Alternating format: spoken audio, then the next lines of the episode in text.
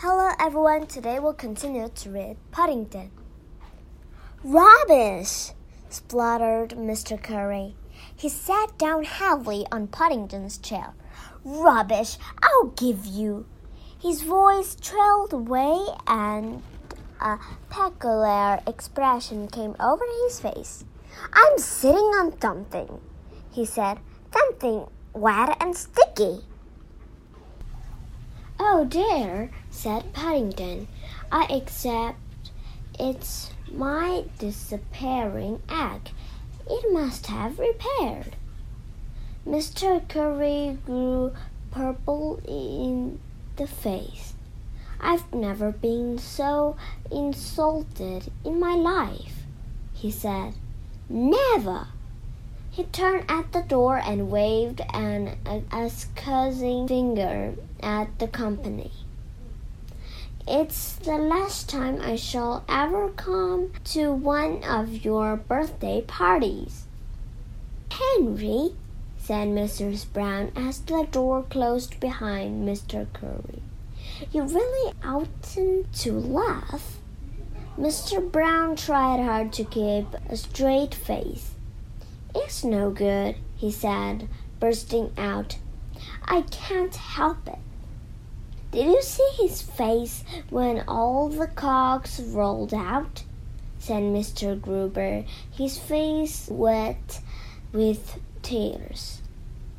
All the same, said Mr. Brown, when the laughter he had died down, I think perhaps you ought to try something a little less dangerous next time, Paddington. How about that card trick you were telling me about, Mr. Brown? asked Mr. Gruber. The one where you tear up a card and make it come out of someone there.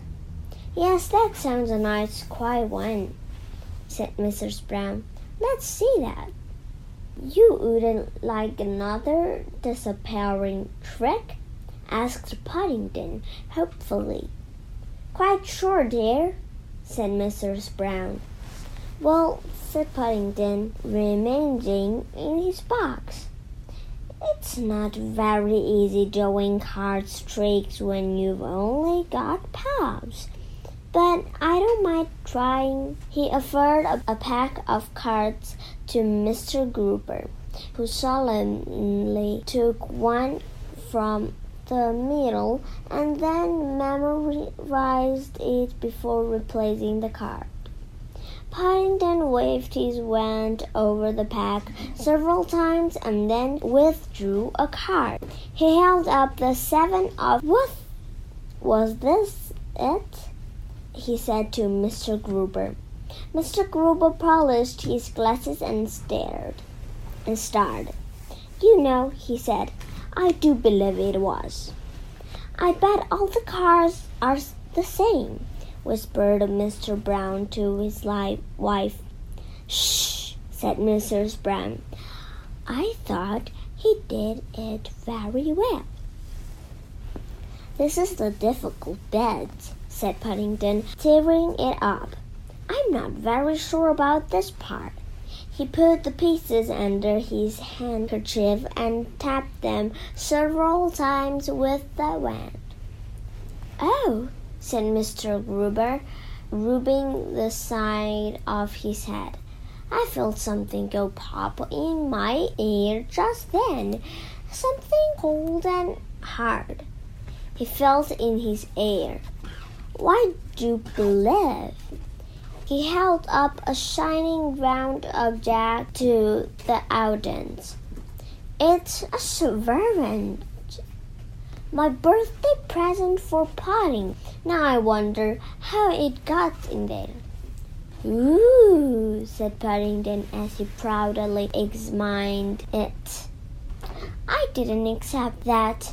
Thank you very much, Mr. Gruber.